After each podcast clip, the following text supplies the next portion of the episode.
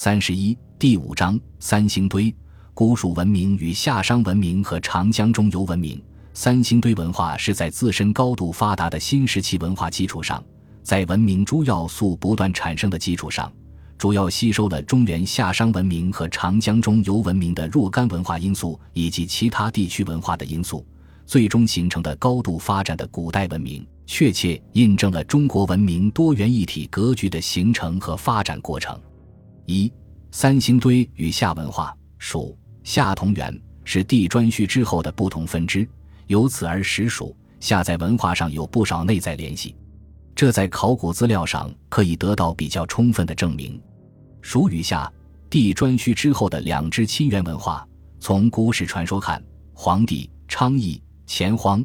颛顼是发源于西北地区的一支文化，后来黄帝和颛顼先后入主中原。成为黄河中游地区的主宰者，其文化也成为构成早期中原文化的渊源之一。由黄帝和帝颛顼的东迁可以知道，两位古史上的帝与后来成都平原的古蜀文化，其间关系可以经由两条途径相联系。其一是由西北至岷江上游，以达于成都平原，即由颛顼的母系蜀山氏所在之地南出岷江河谷至古蜀文化的复兴之地。其一是从中原经长江中游溯江西上达于成都平原，即由颛顼入主中原后所建之都地丘，南下长江与古蜀文化相沟通。这两条途径在考古学上均有若干证据，足以证明黄帝、帝颛顼与巴蜀文化关系的存在。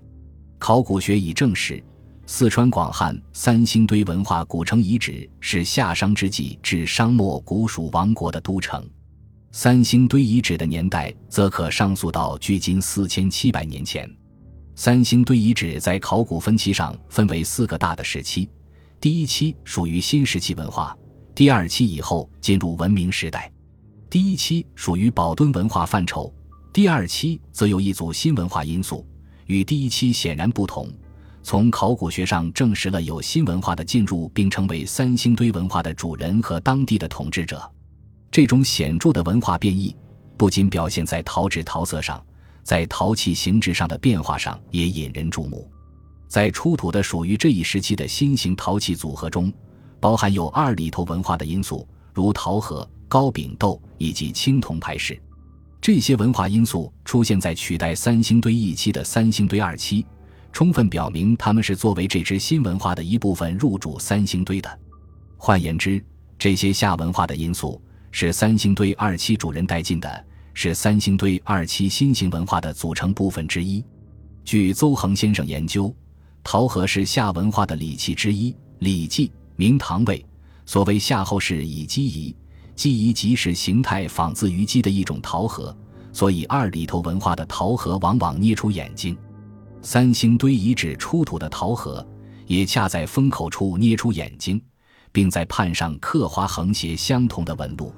两者细部的相似，以及二里头陶盒在形态上早于三星堆陶盒等情况，说明三星堆二期与中原二里头下文化存在某种内在的联系。三星堆陶盒从二期到四期一直存在和发展演变，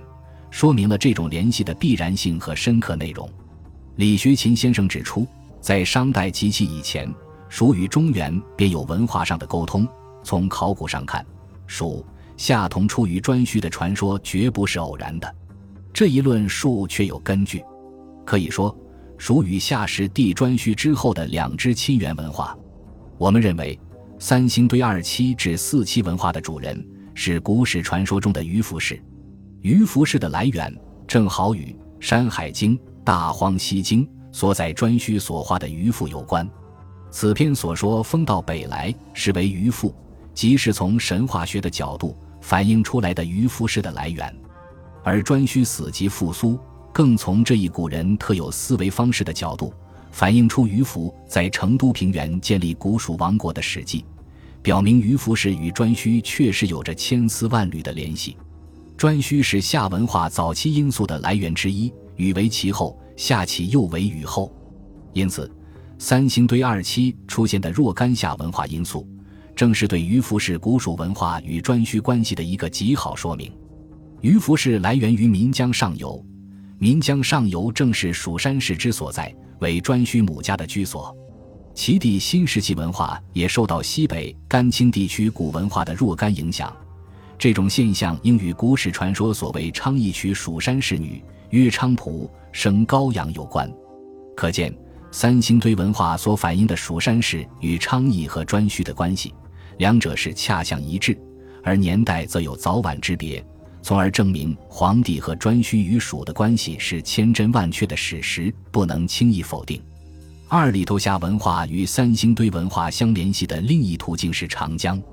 徐中书先生早就指出，四川新繁水观音遗址出土的陶龟、陶豆，与湖北、河南、安徽、江苏出土的后期黑陶可以说是一系的宗支。从这些陶器的分布，可以清楚地看出古代四川与中原地区的联系，其主要道路是沿江西上的。长江三峡地区的考古发掘和研究也一再证实，在三峡地区长江沿岸，三星堆古蜀文化遗存同二里头下文化遗存是交互分布的。这种现象无疑是对两者关系的重要说明。感谢您的收听，本集已经播讲完毕。喜欢请订阅专辑，关注主播主页，更多精彩内容等着你。